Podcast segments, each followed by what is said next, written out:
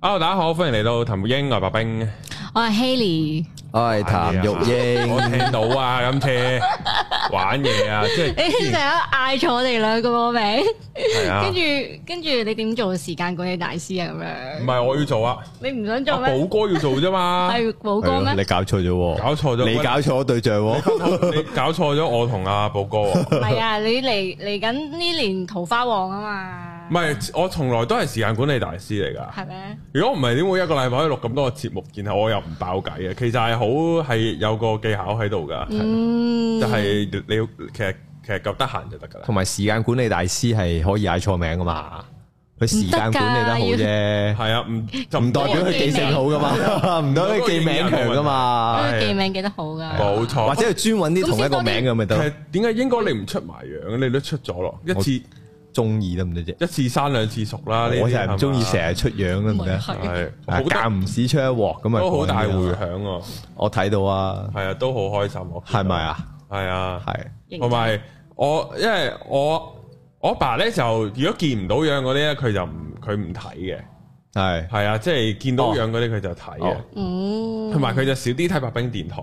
啊，之後佢就咁嗰日喺主 channel，咁我爸就有睇。啊咁佢除咗話我對阿豆好差之外咧，即係我呼喝阿豆啊，成日都係係即係我話唔係啊，其實我對佢好好 噶咁樣，即係搞到，但係我我即係可能大家即係呢個形象啊，係阿豆就係要俾我恰噶啦，其實嗯係啦。咁然後咧，佢又佢佢難佢佢咁多個咧，佢又提阿英哥喎。佢佢係啊，佢有提英哥就話哇，佢呢條友都好，即係都好好社交能力好強 啊，即係好鬼 talk 得啊，好鬼嗰啲控制得好好啊。唉，咁支咪擺喺我面前有咩係啊噶？唔係我係咁嘅人嚟嘅，支咪喺我面前我就係，即係有啊票即係啦，係啦，即係逼住個腦轉咁樣，哦我就覺得唔係，因為我都係㗎。誒，譬如廣播嗰啲咧，咁我之前做世界盃係即係一個人講㗎嘛，嗯係咁我未試過一個人講㗎嘛係，我都諗緊，哇，講唔講到㗎咁樣？係咁，但係即係逼住你要 up 嘅時候咧，就就 OK 啊。就 up 到，即係我覺得都係事在人為嘅係，同埋係啊哎呀，好回味你講波其實，啫，唔好講啲咁嘅嘢。唔係真我係啊，哦係我係即係其實有其實有幾樣嘢先，即係你好地地咧，你唔會好多嘢回味嘅。即係譬如你食嗰餐飯真係好好食 啦，誒，譬如繼屌續你吹，繼續吹。係啊，即係你你你真係睇繼咗續誒套追 A V 套 A V 個劇情好撚中你中意嘅嘢咁樣，咁咪再睇多一次咪得咯？係啊，之後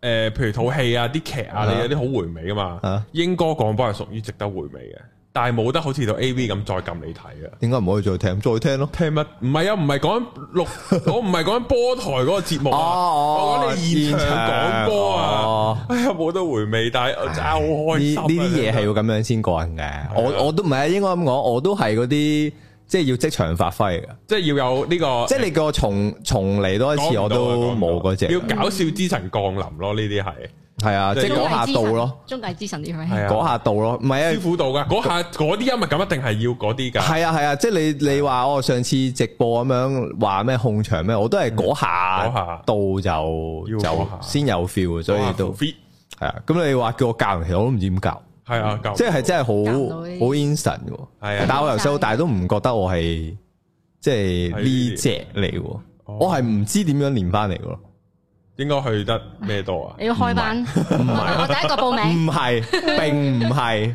係並唔係，係啊，因為呢個有緣我分享，但我我覺得一定唔關呢件事嘅，即係唔關呢樣嘢事嘅，係係啦，係唔知點樣練就翻嚟，好啦，咁啊聽住先啦，但係我覺得我係飲少酒微醺嘅狀態之就下，去到啊，就係啦，就嗰只啦，即係太清醒我都會爭啲嘅，即係未去到咁準嘅，同埋人多咯，人多就啊會有呢個氣人氛，多係人多我就 high 噶，佢可以顧及個個人嘅感受咯，佢係啊超勁，可以望到個個人嘅嗰啲微表情啊咁樣。都唔係噶，因為你係你見我冇提過 New Age 姐姐噶， 係咪好衰啊？唔係啊，唔係唔係，嗱，你應該知道，嗱，我咧，我係冇個人情感嘅，即係嗱，我係絕對冇個人情感嘅，的而且確係啦，即係我我唔係因為即係因為咁樣講又好似唔啱，我我我唔係因為 Charlie 同 Haley 靚，我特別提，我係顧及到呢個節目，係 即係觀眾大概想聽啲乜嘢，啊哦，OK OK，即同係埋觀眾向，係咯，呢係啊啲姐姐都唔佢冇佢冇出樣樣㗎嘛，係啊，即即係好似又同埋咁，同埋我唔知點樣，即係點講，我諗唔到一個 point 帶落去咯，唔係因為唔係咁，佢又唔多有誒參與討論，係就係啊係，少啲可以係啊係勾啊，起佢。所以所以你講得有啲唔啱，我係顧唔晒所有 人嘅。但我對住一啲有反應，即係點講啊？有你有互動有睇㗎啦，件事嗯，嗯啊，咁你同佢有到互動嘅話，其實坦白講，我對你我都覺得有啲難度，因為你都幾係 end 啊係啊 topic 啦。 係啊，我要再好熟啦，再加啲酒喺度。 又係要飲酒，咁你又唔飲嗰晚，咩啊？你又唔飲又飲可我樂飲啊！咩啊？你話今日嗰唔係嗰日啊日打邊爐冇酒啊？哦，佢我唔飲啤酒嘅，我飲紅酒，Oh 嘅。 my， 我都話啦，佢嗰日咧，同埋飲佢嗰日買啤酒，啊即係買啤酒，跟住我話吓啲女士唔飲啤酒嘅喎，係啊，下即次係我我我有話買兩支殺雞嘅，買兩支清酒嘅。我睇唔到啦，我已經落咗去超級市場，哦睇緊嘢睇唔到 message，啦哦即，係咁啱 miss 咗。跟住就見到英，哥帶咗兩罐啤酒喺 個台面，跟住我其實嗰度成抽係飲得㗎，你成見到嗰度成堆嘅酒都係係紅酒嚟㗎飲得㗎，紅白哦，酒啊我又唔覺得你飲完酒有幾大分別咯，坦白 講，係。會好少 少咯。哦，冇冇咁唔撞狀態，起 碼起碼狀態入好啊邊。好好怕生嗰啲嚟嘅， 狀況外咯，好怕生在場，頭先在場我都都同你做咗半年節 目噶咯都未喎，雖然都叫哦未生到。我嗰個點。啊 O K O K O 係 K，啊但 Haley 係會多啲嘅，係咪？所以你見咪見我多數都遮住佢嚟係講咯，即係有反應啊就多啲嘛，係啊有反應就即係件事有來有往，又過癮啲咯。係係啊，呢個啊，同埋咩咯？後尾嗰日我就帶咗阿 New A 姐姐啦、阿豆啦、Charlie 同阿 Haley 去咗食，四條女係勁啊！係啊食好嘢，我哋一齊倒數啊！竟然可以全部都係有家室，然後同我去倒數喎咁樣咯，好開心，嗯，真係。即係你要講到好似特登放棄個老公，跟住係啊就同你去咁唔係樣好多嘢唔係係咩？嚇？唔係咩唔？係，我你個 case 係好因係為啊好奇咯，我係好奇去。點解我成日提嗰條友講到啲嘢咁好食，係咪唔係咯堅嗱梗係咁要去見識下㗎。咁係咪啊？係咪堅啊？嚇！啲嘢食係咪堅啊？超好味啦！嗰個心態，心態真係係好兩難喎，即係喺出邊係真係食唔飽。食唔翻噶，食唔嗰翻。啲 lust 咧又新鮮又大粒咁樣，係喺啊入，邊好啦癲噶。最嗰我哋淨係打邊爐咋，都未食佢煮嘅嘢。係啦。係啊，所以你打邊爐就哋係食到個粥咯，嗰個蟹粥哇咯，蟹粥都誇啦。哇勁綿嗰啲粥哦係。啊，黐撚線！ 你邊有理由打邊爐可以打到個湯底攞嚟煲粥㗎？到最後，但係好撚好食。通常通常都係以為六公仔麵嘅啫嘛係啊，跟住又哇整埋粥底，你冇食過個公仔麵咋？黐撚線啊！真係佢個公仔麵用蝦粉整，我啲蝦味出撚到好似啲麵攞個蝦嚟做咁樣噶。哇！係啊，好鬼勁太神奇啊啦呢個好人，神奇，同埋咩咯？同埋誒誒誒誒係咯，都係咯，食到啲甜品都都 feel 到勁啊！同埋支酒啊，嗰幾啖酒啊，你有冇印象？一你有冇印象幾啊？啖即係啲一兩三 shot 啖㗎咋，係啊係係啊啊，但係超撚好飲，超好味。係啊，係可以補肝㗎嗰啲酒，係啊嗯係唔會傷咁佢肝，嗰日飲完酒有冇入狀態啊？就唔出聲咯。佢個真嘅狀態唔係，其就實我最尾先先咩完嘅，全先咩傾啊傾偈咯。啊係啊，好尾咯，好尾㗎我啊，佢我個狀態佢要十個鐘熱身咯。之後之後同你傾半個鐘，咁咪完啦，咁樣咯。所以呢啲好唔難，係因為我同呢啲好難搞啊！呢啲唔呢係唔夠熟啊，因為 係啊要再熟啲先得。我唔知道你有啲咩笑可以講，有啲咩嘢可以吉咁樣啲㗎嘛。哦冇嘅，我覺得即係啊點講咧？又唔唔係因為我都其實我都唔熟希利嘅。嗯，我嗰次應該第二次見希 a 噶嘛，係啊，但咁當然我都唔知有冇踩到佢底線啦。冇啊，冇冇冇啊，Haley 好難炒。但我覺得就應該就應該都唔到 O 嘅 K 嘅係咯，O K 嘅，O K 係啊咯嘅。但我啊就唔難同唔係唔易同人熟咯，即係可能中我中間我有幾埲牆咁知樣，，我都睇得出，係都咯，係嘅，都啊係嘅。所以所以唔好玩咯你。係啊，我唔好我唔係啊分哦即係離教嘅人，但係熟咗之後 咧，我即係要去到我老公嗰啲嗰啲階級就會知道我可我係咁嗰啲就唔係要你分離啦，係嘛？去我嗰啲係好嗰隻變咗 grade 佢對住我老公啊就會變咗好搞笑。哦，好， OK 係啊，我哋咧講下，我哋翻翻嚟今日個正題啦。我哋吹咗十分鐘水啦，翻翻嚟係啊，就係講咧，即係你哋嘅小朋友咧都可以安然度過呢個 email pass 啊啦。冇錯，我哋今日特登開一集就係講呢個即係打針其實我我其實我星期四條片都係做做一個回顧，即係作為冇打針或者打唔夠針啦吓，你咁、嗯你後尾要加到兩針三針，有啲人嗯追即係專登唔追啦，或者嗯咁啲打唔夠針嘅人遇到嘅一啲嘅境況啊，嗯，我我我都會喺我條片度重新花一次。係啱啊！咁我哋嗯係今日就係一個細路嘅角度啦，因為其實好多阿爸阿媽，就算就算可能自己有打，嗯都細路都唔打啦即係都唔想俾佢打啦，係即嗯即係雖然我會覺得都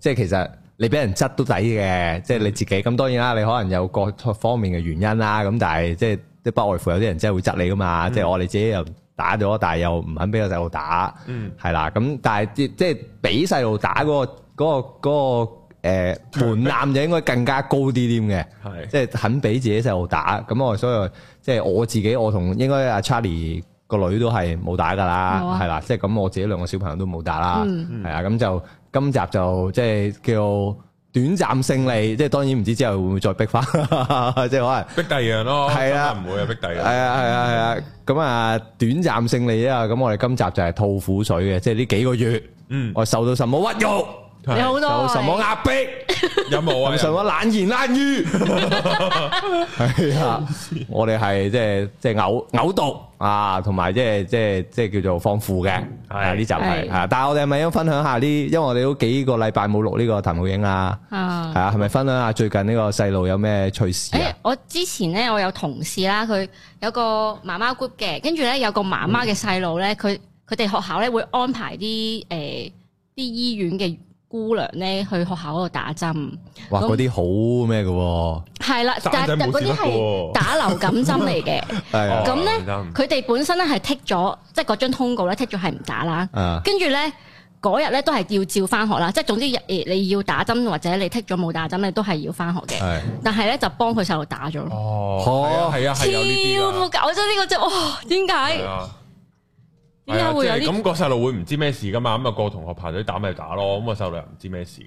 嗰陣時咧，我都有收到呢張通告嘅，但係咧我都係剔咗唔打啦。但係呢我以防萬一，我係嗰日我都唔直頭直頭唔翻學咯。嗯，係啊。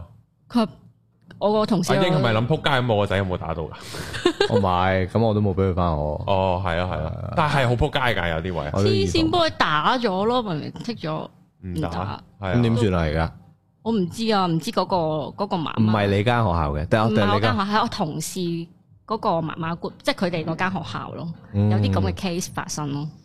黐撚線呢。啲真係打咗就打咗，冇得賠嘅其。實流感針都唔使打嘅，係啦，即係你嗰個防備係要去到咩咧？真係，唉，好多㗎。因為我都有啲聽眾有同我分享有呢啲 case，啊即係唔係佢自己小朋友啦，係但係佢都有講就係話無啦啦咁打撚咗咯。我都聽過，係聽過啊，即係有啲由個診所無啦啦打嚟就啊，陳太啊，近排咧有第五波啊、第六波啦，咁啊，你你又落嚟打啦咁樣咯，即係有啲會咁呢威啲 sell 嘢啫，係啊係啊會 sell 嘢㗎即係銀行叫即係打嚟哦，乜乜銀可以行買保險啊啦， 你可以借，即係我預先批核咗幾多信貸啊，俾咁即係即係類近啫，都係 sell 嘢。咁但係佢嗰個係我剔咗通告話唔打你係啊，你都你都你都咩啊嘛？即係雖然係即係當然作為父母，而家嘅父母就可能你個防備個戒心要去到呢一步添。係啊要啊要啊誒，，直情我哋翻嚟都唔俾佢翻啊咁係樣，啊啊，即係有啲日子我都唔俾個仔翻學嘅，嚇，即係譬如之前十月一號咁，我都冇俾佢翻學，嗯，嗯啊，因為我同佢出去睇啊嘛，係一定要，一定係梗係啊佢金唔紫荊，係唔係唔係十月一號，真係十月一號一定公假唔使翻學，即係係但係之前嗰幾日通常有有有儀啲式㗎係有學校有啲儀式嘅，我哋我哋要實切咁樣感受，我哋係臨啊，翻學所要以去金紫荊係啊，所以度我就接我同佢感受係係啊，我同佢感考受國。民教育，自己父母做，梗係啦，自己啲事 自己做，啊作為父母或者係最有權去做呢樣嘢。係哇！但係真係，但唔係我有幻想過嘅，即係我幻想過，如果咁樣發生嘅話，我我會點做嘅？嗯，即係真係唔打打嘅時候，應該真係要衝去學校得個校長出嚟咯。要啊！但呢真係好撚癲。咁你哋開頭啲咩 part 開頭就久唔久成日都唔撚使翻學，已經好撚煩噶啦，我覺得。久唔久唔使翻學，啊其實又冇乜嗱，對我啊冇乜影響。即係我我會覺得煩係煩在有好多，譬如咧阿爸阿媽都要翻工嘅話，嗯即係本身可能都係預嗰啲時間係即係即係有學校去照顧個小朋友，咁啊突然之間唔使翻就可能會有啲複雜呢件事。嗯，嗱，我唔知啊，即係我從來都冇感受過，我又唔知啊。 因為你老婆嘛，你老係婆啊，搞晒啊嘛。系啊，所以所以就冇冇呢樣，即係一定會有人睇住個細路咯。嗯，啊，咁但係我深刻我都覺得即係係一個，即係咁樣講好似好衰啊！即係可能俾個父母係一個反思嘅機會嚟嘅，啊，即係即係哦，原來突然之間唔使翻學係冇人照顧個細路嘅，啊，咁呢個係咪一個問題咧？哦，配合即係作為一個父母嚟係講，係咪一個問題？即係我我其實我就係想學校幫我嗰段時間照顧嘅，係啊，幫我湊細路細路嘅係啫，係啦。咁咁呢個係咪一個問題咧？咁我覺得呢個係值得諗下嘅，係啦。啊托托托兒托所，兒所係啊係啊，托兒咁服務咁當然學校托兒嘅，即係應該咁講，我都係我算唔算係希望個細路翻學係托兒？因為唔算嘅，我希望佢識多啲朋友去玩嗯啊，即係教唔教到嘅嘢我就唔係 OK 啊嘅，嗯係啦。咁托兒就更加唔係啦，咁托兒做咩啫？我唔識得托兒啊，嗯，係咯，即係唔係要你幫我咬咗啲時間去系啊？啊，咁開頭又唔使翻學啦，即係然後翻都多㗎，啊好多好㗎。多時間唔使翻學，誒好誒，間唔時就話唔使無啦啦又翻，多幾多個啊唔使翻㗎嘛。之前係係啊係係啊，啊好撚 gap 噶，多過三個定四個，誒、誒、有發燒症狀就就唔使翻啦嘛。我心諗咁細路要發燒幾困難，即係幾幾容易啫幾。幾幾即係幾咁閒啊，小朋友係咪先？即係佢佢可能無端一日燒完之後，佢第二日冇嘢噶嘛，嗯或者佢燒，但係都龍精虎猛咁樣跑嚟跑去，跑嚟跑去，其實冇事冇講，你都唔會知。佢將咗將即係啲學校將以前正常嘅嘢到而家變咗唔正常咯，一發燒就即刻變還翻。係啊，即係咁當然以亦前都成日都好多人燒噶啦，即係我細個嘅時以候前咪就係咁咯，細個個係咯都係㗎，都係咁樣。系啊，咁再上一代係你發燒最好就要惹埋啲同學仔噶嘛，跟住你就好翻噶啦嘛。係講笑啫，嗰啲即係唔係講佢哋係咁諗係係嘅，所以佢佢哋係一定要你翻學嘅，你幾病都好，係啊，你夜俾人你又好翻噶啦咁樣。其實差唔多嘅時間，你咁嘅三五日好翻，咁嗰個人就開始病發啦。係啊，即即其係實係係合理嘅件事，係係係咁但係我我我即係我就會覺得呢啲係我唔對我嚟講唔影響唔大咯，即係要要停課咁嗯咁，但係你會覺得個細路好悶咯。係即係你要諗嘢俾佢做咯，或者你要同佢，你要陪，即係你要花。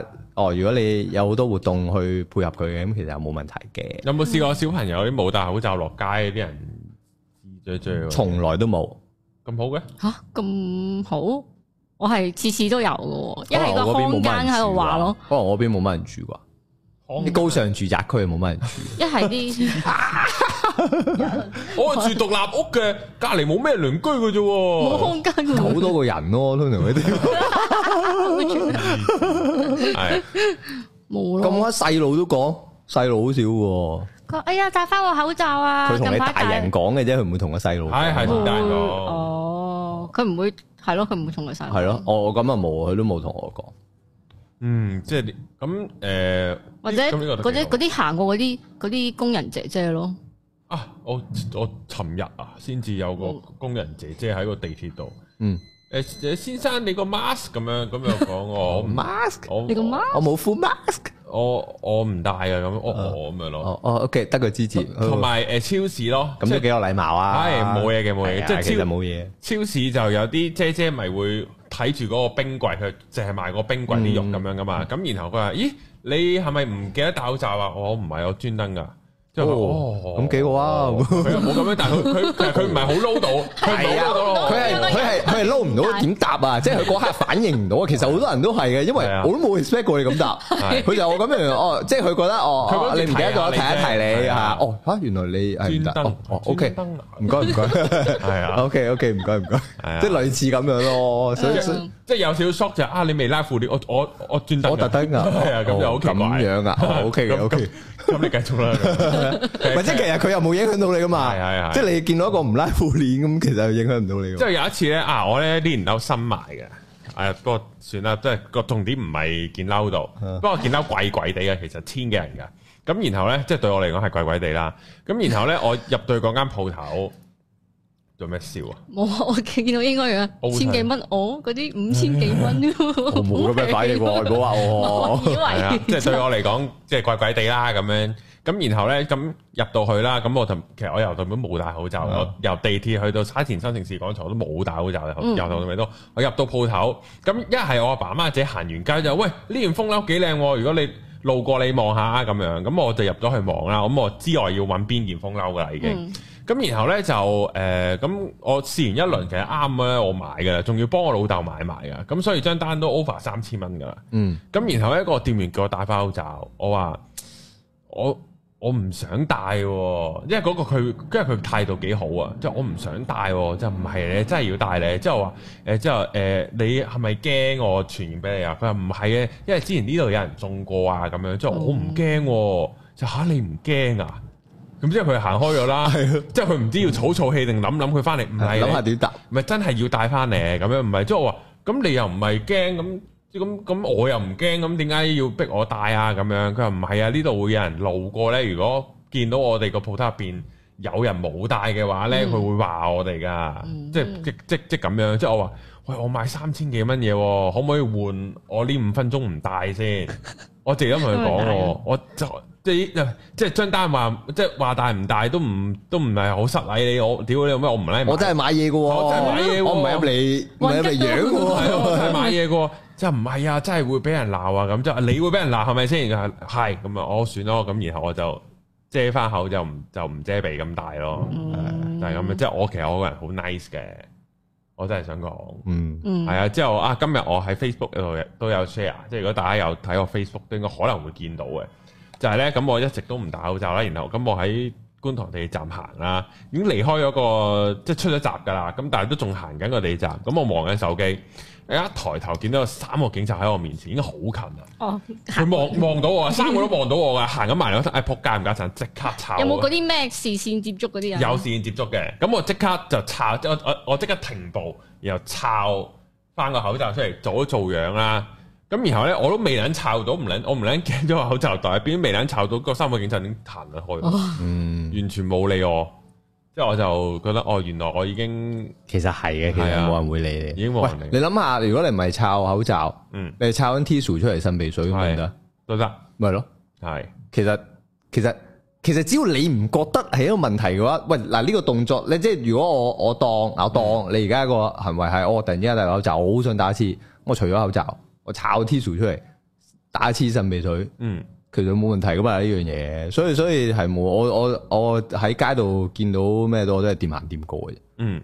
即係總之你正常就咁行啦佢。有一次就係咩啦，我驚佢手我伸多啲啊，都煩嘅，唔係 你屌你又搞我五分鐘咯，我 身有嘢啊嘛， 有咩？有支槍喺度。 有大麻系，啊，就係咁 啦。咁我我有陣時咧我腦咧我腦有陣時會移壞啲啊，其實啲人咧如果個身真係有有藏違禁品嘅時候，係，你行街你望見警察，其實虛㗎、怯㗎，應該會。係啦，你係一個咩反應咧？嗯，其實啊呢度可以自爆一次，應該應該都唔會犯即法。係帶違禁品係嘛？係 啊，係啊，因為诶，呃好似係嗰啲其實防狼器係唔得㗎嘛，係啊嗯其實唔係好大得㗎嘛。係咁仲要喂，即係你話你女人，誒即係好似 Charlie 呢啲個袋有個防狼器，即係噴嗰啲胡椒噴霧。啊，咁都咁可能警察手都唔會搞鳩你啦，專啊登咧咁即係知你真係女仔用，嗯咁、我唔撚係噶嘛，咁然後我嗰陣時真係個背囊真係袋撚咗嗰啲，都仲要係即係好撚勁，大唔係唔唔係大支，係好撚濃，哦擺撚到明係有用 嘅，點解你會有支嘢？係啦，你唔好理啦，我我我冇仲 嘢問啦。喎呢個真係。好難好哦呢個真難係搞啊！呢個真係好呢個問題你係出世， 唔係屌 啊，真係咁。à. 冇嘢。然後咧，我醒唔起我背囊入邊有呢啲，因為太細支擺喺個底度，攝下啊攝下攝緊到落個底唔記咧，得咗啲紙碎都冚撚住咗。之後我咧就喺個誒誒喺喺喺尖沙咀嗰個尖東嗰個噴水池附近喺度遊蕩緊，我等人啊。咁之後突然間咧有個警察埋嚟搜，即係查身份證同搜身。咁然後就咁都冇乜嘢，我一手就俾個袋佢啊，你 check 啦咁樣，我唔記得咗入邊有嘢。之後佢抄抄抄抄抄，佢抄完之後佢俾翻我袋我啦。咁我咁都冇嘢嘅，佢都俾翻身份證我，成件事完咗發生噶啦。之後我就純粹諗住執翻整齊個袋，我一打開，撲街，好彩佢睇唔到啫。即係嗰下，哇！我都心咗涼一涼，撲街佢問我攞嚟做咩，我都真係答唔到啊。咁樣咯，都好撚煩啊！你好彩，唔通真係同佢講調味咩？我等佢煮嘢食啊咁樣，我真係 B B Q 咁噴落去㗎。啊，所咁樣咯以所以係啊，大方少少又冇乜嘢嘅啫。係啊，黐撚線。誒、我哋講翻小朋友先。係啦，咁啊，誒、有冇嗰啲咩咧？即係嗰啲誒唔俾去戶外活動，唔係即係嗰啲學校嗰啲野外活冇喎！動我幫個女報嗰啲 playgroup 都冇喎，冇話唔俾喎。學校嗰啲咧，學校嗰啲唔俾噶嘛？如果你冇打針咩冇課外活動啊，係冇課外活冇動喎，。佢冇佢冇問你係有冇打針喎，因為可能佢冇乜生意啦已經。你講 playgroup 定學校啊？ playgroup 啊，playgroup 啊學，校咧，學學校啊就學校問你有冇打針，佢會每個月會 send 份嘢過嚟嘅，send 條 link 過嚟咧問你誒今個月有冇打針咁樣。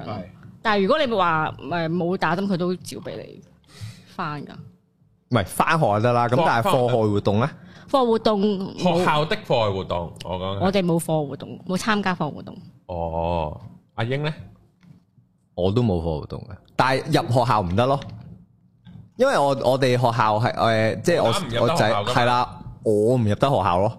嗯，係係啦，我唔入得學校，因為即係之前有段時間係诶入去啲房客都要噶嘛，要嘟曲嘅，係啊，係啊，啊，房客要嘟曲噶嘛，咁我就有幾個月就唔係有兩個月啊，兩三個月就入唔到去咯，嗯係啊，咁因為佢每個月有一日係嗰啲家長可以入去诶诶、呃探，即係點講唔係探訪，即係即系家長可以入校園。係啊，咁啊，所以小朋友就介紹下，即係課室有啲咩嘢啊，咁樣，即係等佢入埋課室可以接佢放學，係啦，咁我就我就入唔到去咯，咁都煩噶，我仔有陣時會問我噶，嗯誒嗰次畢業禮，我個女畢業禮咧，佢都係要嘟曲噶嘛，嗯，跟住咧我都係照入去咯。我同我同嗰個 check 個 miss 講咧，我話嘟咗噶啦，前面嘟咗噶啦，跟住之後佢就順俾你入去咯，嗯，咁即係樣都咯，係嗯嗰啲咯，係啊，都係嗰啲啊。你其實都夠好其實都夠好肯定嘅嗯佢就會唔會 check 你。係啊，唔係咁其實都係好嘅，即即即做嗰個人啊，嗯，嗯啊，即係佢佢佢側側膊其實係好事嚟嘅。嗯你出咁遠佢都知有獎攞咩？屌你老味，啊係有啲人係覺得有獎攞噶嘛，呢啲就要呢啲就要散噶啦， 呢啲人要工獎呢呢啲啲要慣醒，呢啲要大棍毆落去毆醒佢啊啊！即係你做咩啫你？係啊，關你撚事咩係啦，你做乜嘢啫？係啊，即係呢啲係即係呢啲係要表揚，即係嗰啲哦側側膊咁樣唔多角咁樣嗯就係表哦，所以就係你都順利係啊，入去係啊。但係通常呢啲唔係有啲媽媽 group 咧，或者有啲家長 group，我成日覺得有啲好鬼醒啊！即係即係好醒係咩咧？佢事先咧就會問下學校咧，喺個 WhatsApp group 度問下個老師咧，我冇打針啊，入唔入得㗎咁樣？即係呢啲我係見到係嘔血嘅，即係我有陣時我老婆同我講啊嘛，我心諗哇呢個都天才嚟喎，即係你你 expect 人哋點答你咧？仲要喺個 WhatsApp group 唔通度 佢唔通佢答你得？有晒 band 威，係啊係咪先？即係唔通話誒 OK 嘅冇問題嘅，跟住即係通常呢啲人會點 咧 Cap 圖？對唔得嘅時候就話嗯佢話得 嘅喎，佢同我講話得嗯嘅喎，即係再要爆埋你出嚟， 即係哇大哥你再要擺埋我上台咁樣，嗯，咁我我即係有啲咁嘅家長有噶嘛。啊，但係我哋通常都冇人認佢嘅呢系啲。啊，即系呢啲嘢，系呢啲就系真系啲豬隊友就係呢啲啊， 好多噶好多，即係你唔好出聲，唔係因為通常而家學校俾啲诶通告啊信息嚟都真係寫得好嚴嘅，嗯或者寫得好 s 嘅，即係點樣點樣就唔得啊咁樣。嗯就算我哋去 playgroup 嗰啲都有嘅，唔係唔係即係唔係去 playgroup，去啲 playhouse 嗰啲咧。嗯，咁我我诶、呃我女未夠未夠兩歲噶嘛，係啊，咁即係 suppose 就唔使戴口罩啦。咁但係有好多都寫室內就要戴翻個嗰啲 protection shield 咁樣嗰啲嗯罩，係啊、就就話一定要戴咁樣。咁诶、呃有啲咧就會寫就話，即係有陣時會問佢即係啊，如果小朋友真係唔想戴會點啊咁樣。咁有啲就會覆你就好衰嘅，即係話啊咁要即刻請你離開㗎啦咁樣。嗯，啊，又即係好多都係寫到咁 s 但係去到就冇嘅，嗯，即係去到都即係誒，總之勉勉強強，可能誒冇人投訴，冇隔離有啲家長喺度嘈喧巴閉，咁其實都唔理你噶，因為通常啲啲啲僆仔僆妹都係你一帶落去就同你掹翻走，你一帶落去就同你掹翻走噶啦，咁好嘅。其實都帶唔到，唔係啊，有啲有啲小朋友會望我㗎，而家就係點解呢個人可以唔戴口罩㗎？即係面露不悦啊！即係覺得，嗯即係尤其是可能已經小學啊嗰啲咧，即係就就會啦，呢、個哥哥唔，呃或者呢個叔叔屌你唔咪教下佢咯，咪教佢咯，唔係㗎，有時我我同我個女翻學咧，我會幫佢掹低個口罩噶嘛。啊跟住咧，嗰即係我哋嗰段時間咧，就會有其他學校嘅小朋友放學啦。跟住經過我哋嘅時候咧，佢即係有啲嗰啲小朋友就會指住我個女，哎呀佢唔戴口罩咁樣，咁樣咯唔戴口罩唔戴住咯，話啊指住我個女咯。跟住嗯跟住我個女有少少尷尬嗰會唔開心啲，㗎係啊，哦，咁我就會同佢講啊，唔使呢啲人嘅，嗯我我哋我哋要呼吸噶嘛，咁樣。嗯，我我个仔就入學校都會，我都同佢整翻好嘅，因為你入邊一定有人同佢整翻好噶啦，咁樣。仲要啊！佢嫌我個女嗰個口罩鬆咧，跟住喺後邊打結咯，黐線。哦，佢驚甩咗，唔知邊度揾翻俾佢啫。唔係啊，佢佢有唔係佢一有一陣咧戴口罩係戴得好好喎，我想講，即係我係不得不佩服㗎。即係呢啲位鐵線位撳得好靚啦哦，佢連側邊呢啲位都貼晒塊面㗎，可以。掟咗釘書機啊嘛。係啊，好勁啊！嗰啲人戴口罩，我真係 諗，其實佢哋係係係係好嘢㗎，即係佢真係戴得好實㗎。係啊，係啊，但係其實佢仲唞到氣係應該唔佢係確保自己唔夠氧㗎。 work，咯 其實應該唔 work 嘅。係啊，make sure 自己吸入過多二氧化碳，然後強行整死自己腦細胞咁樣。嗯要教啊！呢啲要教啊！我都有教就係唔係，因為就係我特登同佢整咗，咁佢可能就放學就話：，唉，好唔舒服啊！咁吉住我鼻，唉，我就係想教，就係、想佢覺得啊，其實戴佢嚿嘢真係唔係好舒服嘅。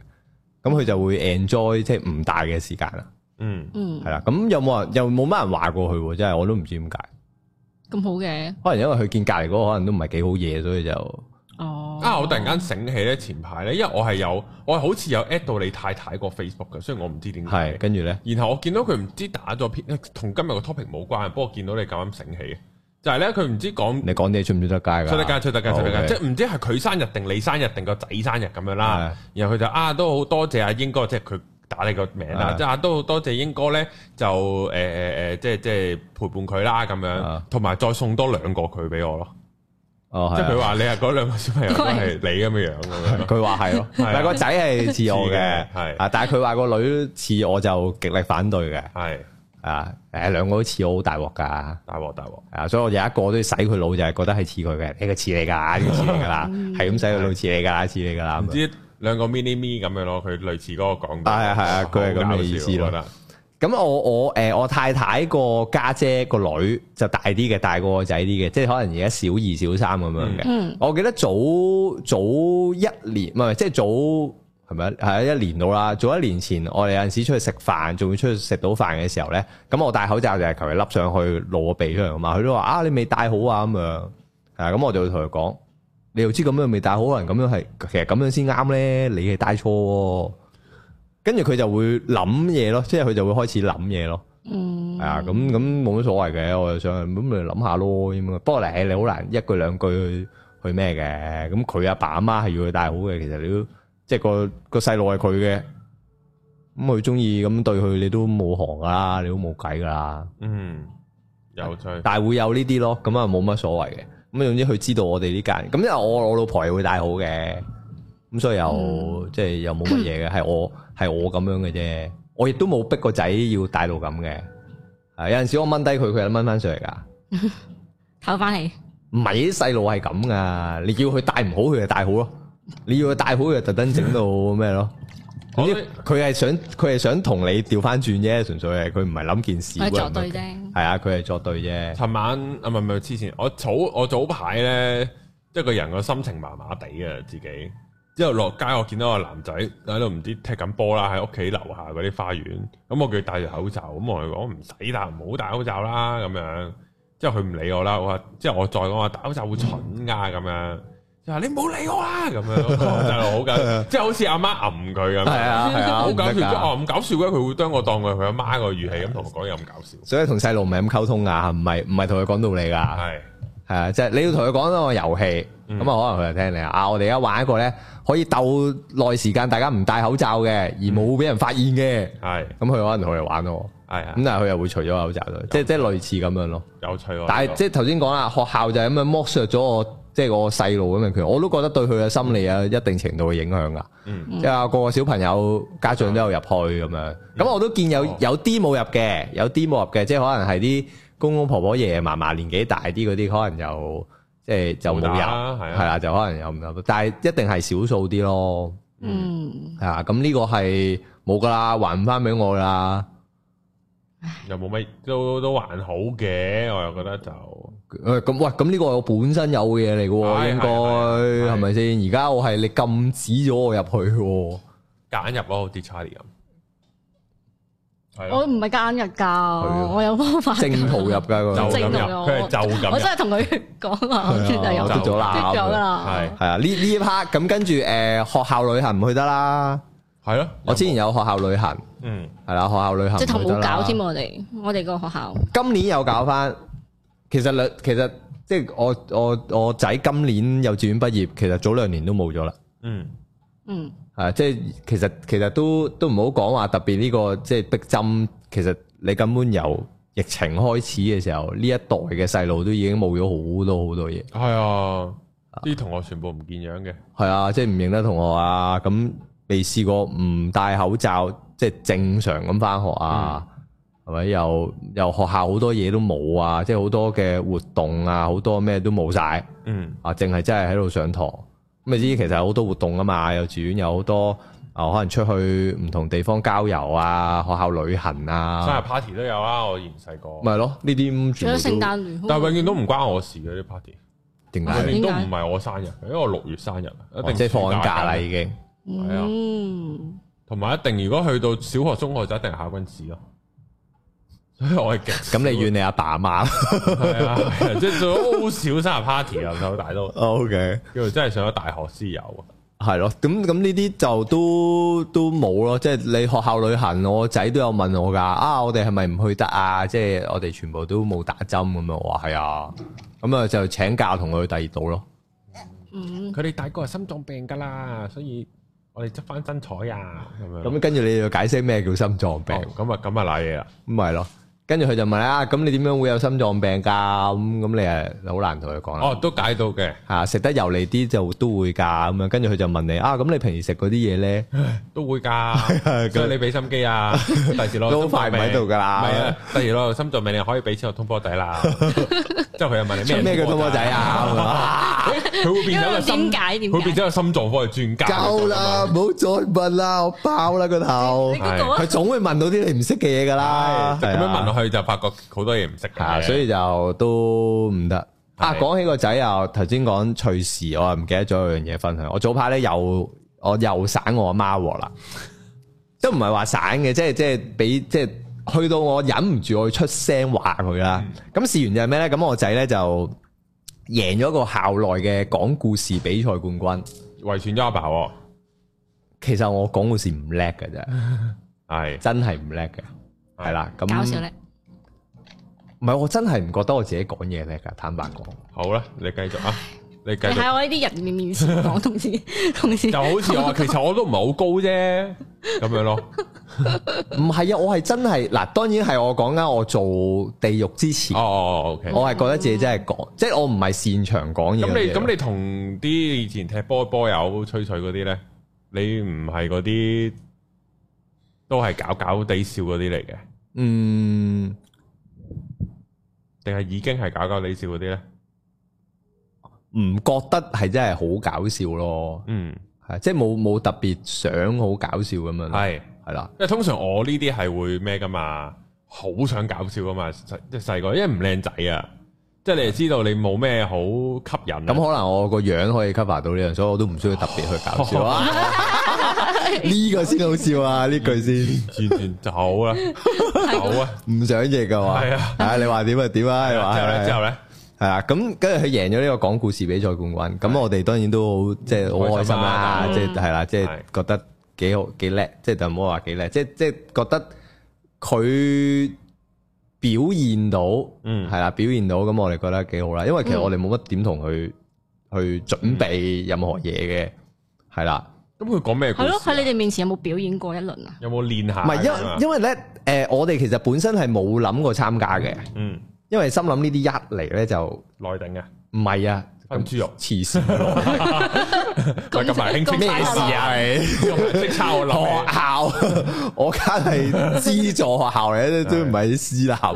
係贏同埋贏咗故事比賽嗰啲 有咩嘢？冇嘢嘅冇嘢嘅，佢係即係你自己選擇報名，咁我哋心我啦，嗯即係我唔知老婆點諗啊。我諗就哇呢一剔，佢追住你係咁同佢 train 嘅話，你都攞命喎，真係。嗯係啊，即都係煩㗎。係喂，都救命啊嘛！即係我我哋我啊唔會好執着同佢 train 啦，即係話喂你下禮拜比賽咯，我哋呢個禮拜得翻咁樣，我一定唔會係呢啲嘅。我驚我反而驚佢追翻住我，嗯即係啊下下禮拜比賽啦，快啲同我練習啦，你聽我講啦。佢講完一次之後，我想講多次啊，你聽多嗯次我咪講咗一次 咯，夠啦，沖涼瞓覺啦，即係我係嗰啲不如嚟下嘅。下啦，啊即即 OK 啦，即係可以啦，最緊要輕鬆啊嘛，輕鬆你先表現到自己噶嘛，係咪？嗯，哇！咁跟住係哦，聽日截止，跟住我老婆問一句啊，你想唔想參加講故事比賽冠軍？我係諗住佢唔參加嘅，嗯，啊，即係又要練嘅咩咁多嘢，咁多嘢做好煩噶嘛。佢話：哦，好啊，係參加咁樣，咁啊，我大鑊啦。咁你問咗，冇得話，冇得碎翻佢話唔好，係即係你好難碎翻話唔好好。攰噶喎，要成練噶 喎，係啦，即係我哋有講咧，我要練習噶喎，係啊，要練習先要出記去噶嘅喎。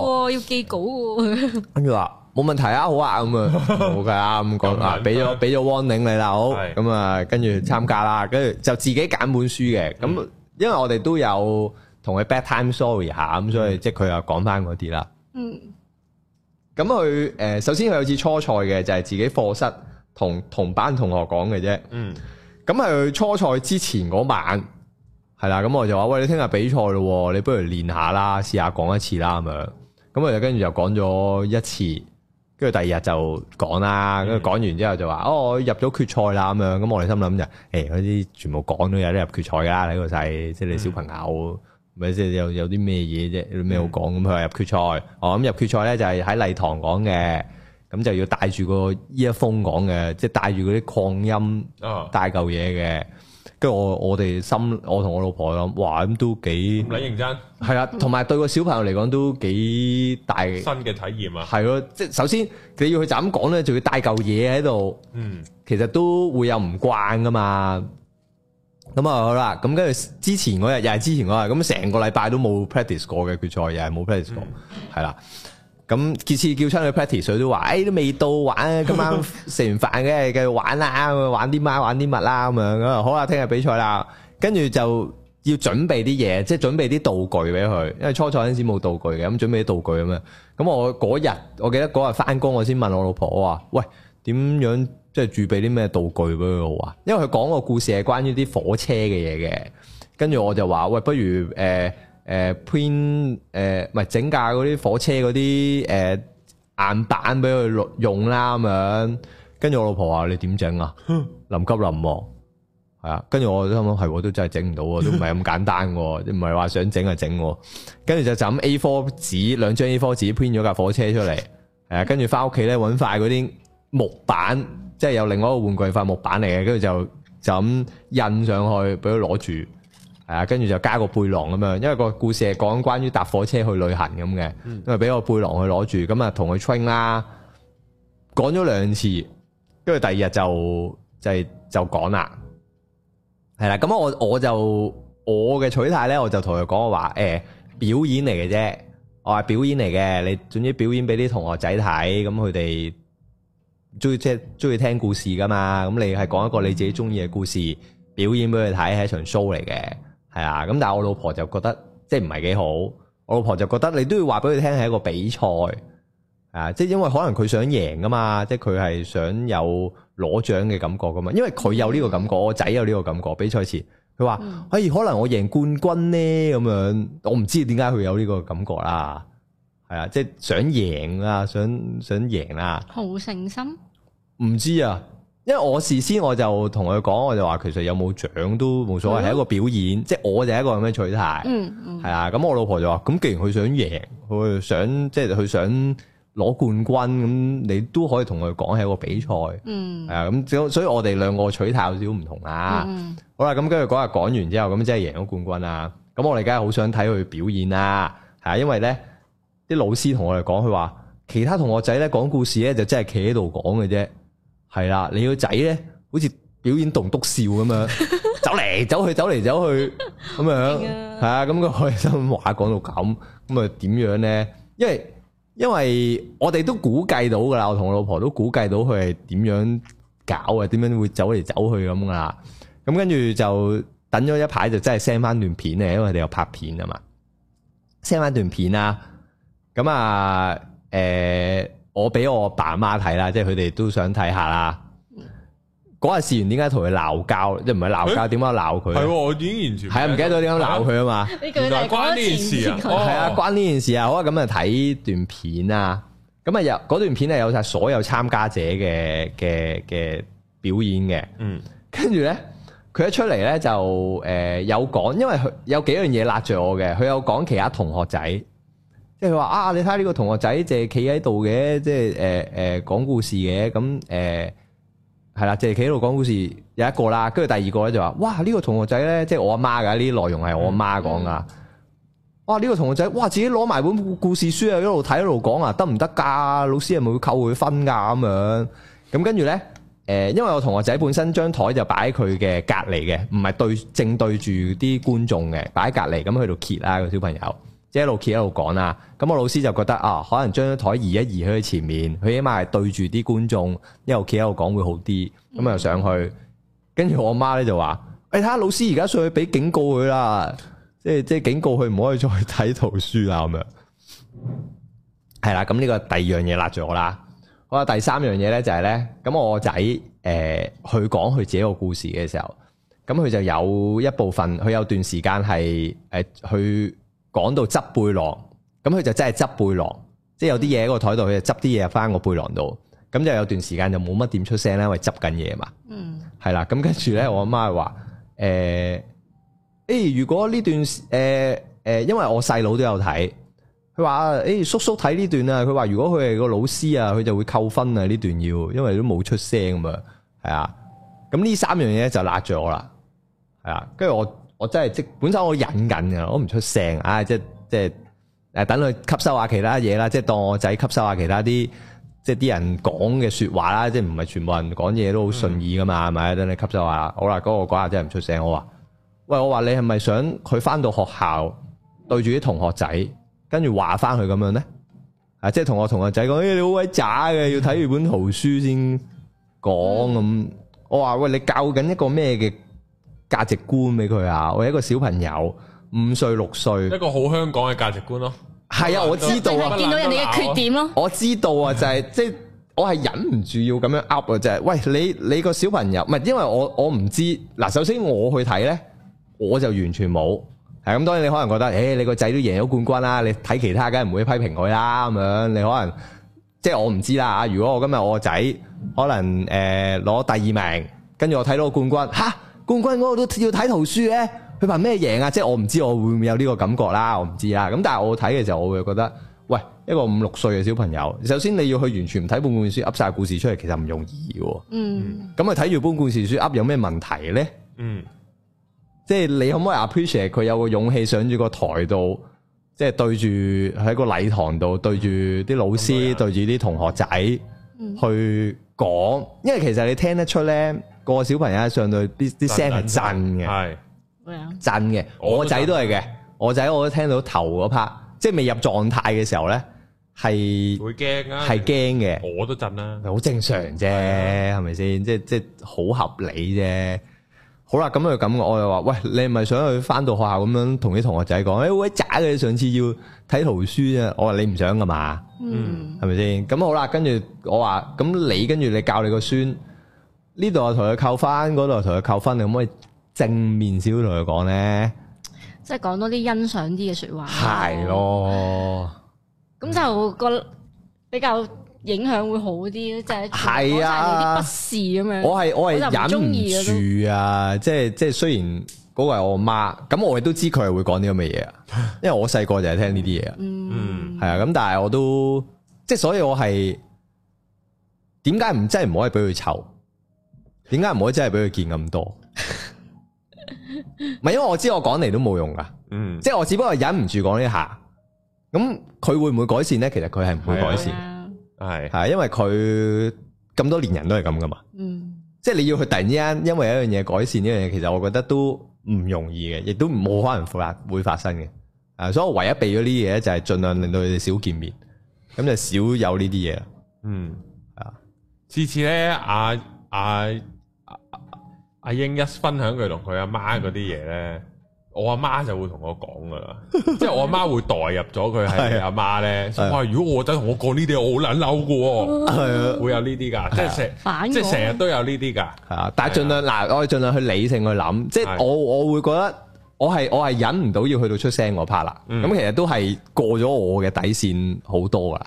即係嗱，如果嗰個唔係我阿媽係一個陌生人嘅話咧，我第一句我已經嚼佢噶啦，嗯，啊，即係我唔會去咩到人第哋三得句。嗰四五歲，你想佢點啫？講到黃子華唔係咁啊咧，你講啊，不如今日你講個故事俾我聽啊，睇下你可唔可以講到咁樣啦？你都未必得啦。係咪誒，先我近排咧，我有嘗試同我奶奶講，即係有陣時咧。我勾起你啲系啦，即係比較嗰嗰樣嘢咧，我奶奶好中意同人比較嘅。嗯係即係我哋咧有一個诶同車嘅诶，即係我個女啦，有個同車嘅一個學者咁樣啦，即係佢已經係 K three 嘅啦，ừ, 嗯咁啊同佢同同車，仲要同一棟大廈住咁樣嘅。哦咁咧就誒、呃我個奶奶係負責湊佢放學噶嘛，咁咧、就就會一齊見到嗰個姐姐啦，跟住就會講嗰個姐姐誒、呃，啊姐姐好高啊，誒、又叻咁嗰啲咧，即係會講呢啲咁比較嘅説話啦。跟住咧有一次咧，我即係我近排終於嘗試勇於去講出話，唉誒、呃每個人都唔同嘅，跟住唔誒唔應該同人哋比較咁多嘅。跟住我奶奶好。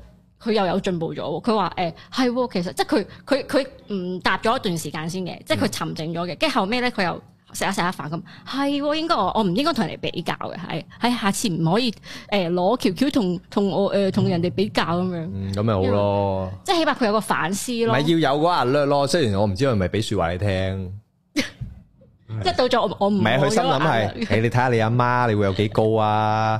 哦，吓咁樣我講下啫，我講下笑嘢，我講下笑啫，唔使咁認真做咩啫？定咗型，我唔講呢啲噶嘛。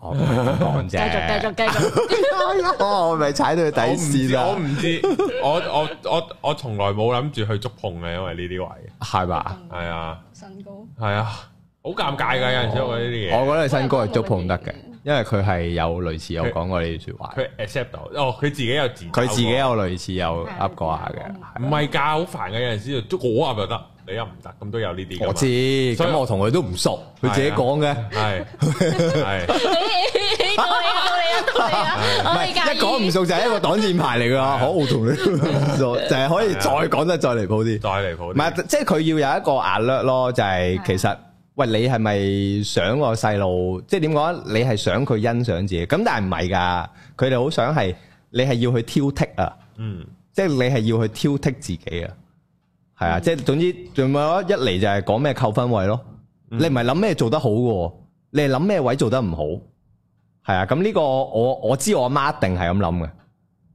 嗯因為佢係咁對我。咁嗰日咧，我都忍唔住咧，我夜晚要揾我老婆訴苦。啊，即係我我唔係我唔純粹唔淨係講呢樣嘢啊，我係即係點解我咁清楚我阿媽係有一個咁嘅觀念咧，就係、佢改我個名都係類似咁嘅原因，嗯，嗯啊即係佢要你佢要你佢要你誒、呃永遠都有啲嘢係做得好啊。係跟住我就同我老婆講我話，其實都幾癲喎，即係我啲人格係咪就係咁 樣，即係逼到有啲唔正常啊！即係佢係連個名都係有咁嘅寄託俾你，即係你一聽我中文名，你係知係乜嘢意思噶，係，啊我亦都係只係得嗰個意思嘅啫。係係係係係。咁佢就要你不斷去 push 自己咁樣就係、嗯，咁佢人生都幾多嘢，有有匱乏感咯，佢成個人都係噶，即係總之你點樣都做得唔好咁樣係咯。咯，係啊，你咁你，所以我就係、咁，我覺得到呢一代就要 stop 啦。嗯啊係咁 stop 就係首先你唔好見到佢先，即係見少啲咯。係啊咯，係啦，不過我又咁講，我阿我阿媽就冇嘅，即係我阿媽對我冇乜嗰啲比較嗰啲。係啊咁隔可能離就啊、冇明呢仔啲咯啊嗰啲就冇嘅。喂，咁以即係我純粹當理性，即係評理啊。咁頭先嗰啲嘢，我覺得真係唔應該喺一個小朋友面前咁樣講咯。嗯，嗯，即係你喺佢面前彈佢啲同學，咁我覺得有咩為啫？佢唔嗱，首先佢嗱點樣嘅結果都唔係好嘅，即係佢覺得啊啲同學仔真係渣，我真係叻啲，我唔想佢咁諗。嗯係啊，跟住佢會即係佢翻去話啲同學仔，我又唔想咁做。嗯，咁會有咩好結果？其實冇噶不過嘛。同個成長有關，即係可能因為我阿爸阿媽咧讀書都唔叻嘅。嗯我阿爸就好撚百厭嗰啲，永遠都係俾老師罰企門口嗰啲嚟嘅。即係我阿爸讀書年代，佢有講翻就，永遠都唔屌你都唔撚喺位嘅，啲老師都會話佢嘅。你你肯翻翻埋自己個位未啊？即係我阿爸係呢啲嚟嘅。但我但我但我就唔係嘅，即係我唔係我阿爸呢啲百厭類嘅。我似我媽嗰啲就會中意一係瞓覺一係發夢，即係我 即係我上堂呢一隻嚟嘅。咁然後就。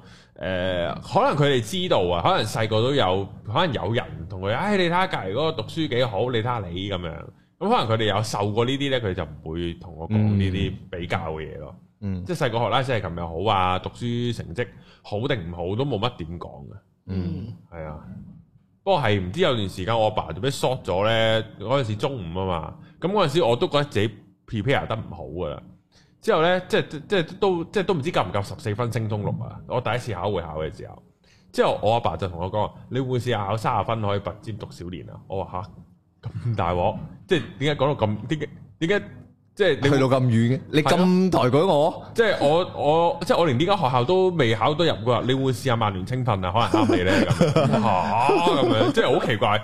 唔係因為唔係佢同埋佢翻工忙啊，佢唔知即我係證明真係完全唔知你嘅成績大概係點咯。但佢又叫我成日都温書啊 嘛，吓，原來咁樣係。係啊，即係所以我第一次係唔夠十四分㗎，我第我第二次就夠啦，哦就，係咁樣咯，係啊，即係我阿媽都冇嘅喎，冇冇話點樣去 push 我啫，即係我自己會考成績又唔係好嗰啲咧，跟住佢又冇乜意見，嗯即係讀唔讀書、温唔温書咧，跟住佢都冇，佢都唔會話話我，誒做乜而家唔温書咁嗰啲咯。嗯但係咧，我奶奶就唔同嘅。我奶奶咧，我嗰次咧，我同佢講話，誒誒誒，我哋假期功課我哋做晒啦已經。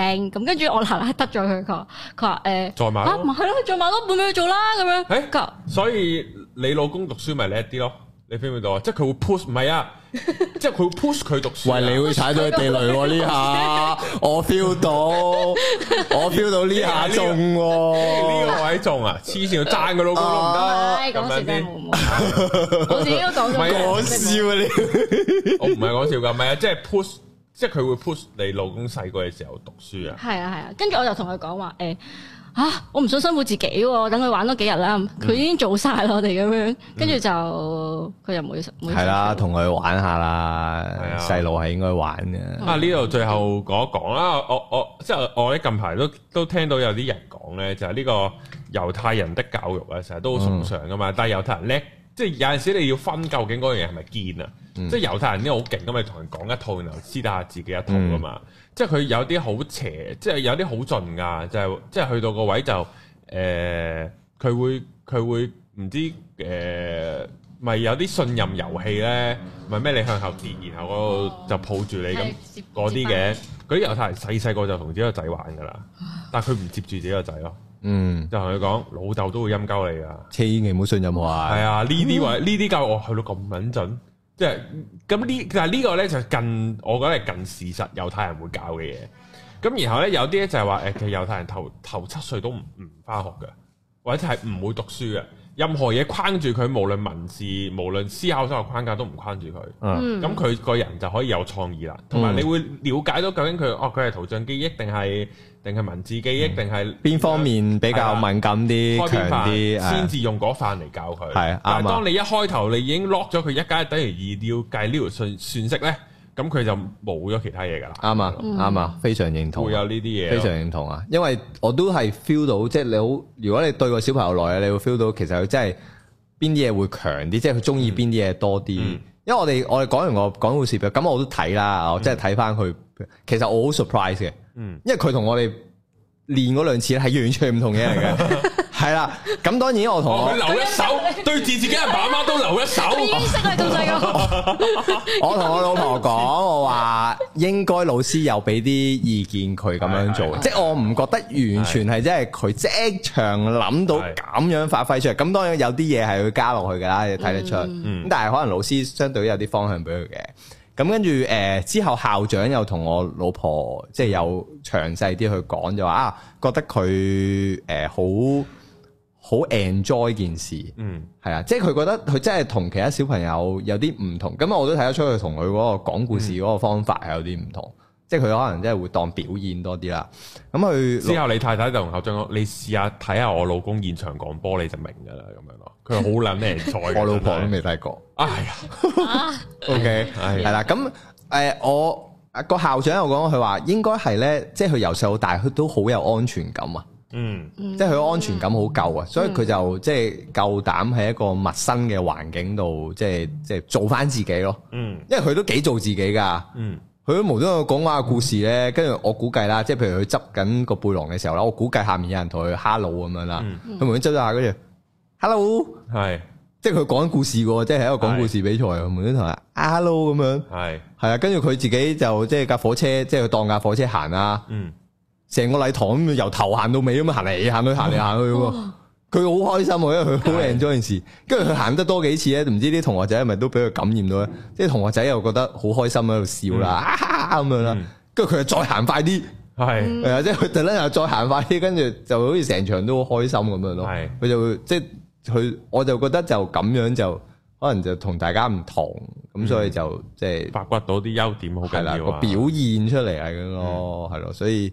都幾緊要嘅。即係我都跟住又諗一諗，啊，佢由細到大安全感，咁樣安全感一定夠嘅，嗯係因為由細到大我哋都咁樣陪法，嗯嗯，即係犧牲咗咁樣，因為我真係陪咗佢兩年幾三年啊！即係我同我老婆兩年幾三年咁樣，即係好多時候密集式陪伴，係啊，即係完全冇任何遺留下佢嘅愛，即係係個保護咁樣。即係我覺得啊，原來都真係 work 嘅，係啦，即係如果深烤都可能喺某啲地方可以反映到出嚟嘅。係係咁，當然我唔知安全感同嗰個表演係咪真係有直接掛鈎啦。咁但係作為校長，因為我從事教育業咁耐嘅，咁我信佢呢個嘅嘅嘅判斷啦，咁樣，咁所以就即係係啦，陪多啲小朋友啦，即係係啦。當然揾食係緊要嘅，但係其實喺香港，其實要要生存到都唔係真係要咁咩嘅啫。係啊，我咁我講啲風涼話啦。嗯係 係唔係㗎但係但係陪伴個小朋友嘅成長係係冇得翻轉頭咯。嗯系過咗就冇啊！即係有陣時我都會覺得，哇！誒原來眨下眼都咁大個啦，嗯。係啊咁你我嗰啲。媽成日同我講呢句嘢嘅，誒哎作 為父誒嗱，自己大就覺得好耐嘅，嗯，但係作為父母望咧就好快，會好快咯，係啊，都真係會著一聲嗯啊我就，哋兩公婆間唔中就會抄翻佢以前 B B 仔嗰啲相咧，同埋啲哦 video 一睇咯。跟住唔晒咯，著一聲又唔晒而家佢啦。隔離嗰個啊唔同，嗰陣時又覺得好辛苦，即係嗰段時間啊，幾時過啊呢啲知嗯，啊？但係著一聲就跟住大得好快，就冇噶啦，跟住就冇咗噶啦，嗯除非有第二個咯， 嗯，我 哋就 end 咗 topic 係啊，啦好，。今日係啦，冇錯，今集都差唔多啦，係咪啊，Tony？啊係啊，好啦，咁啊，啊，下集再見啦，拜拜。拜。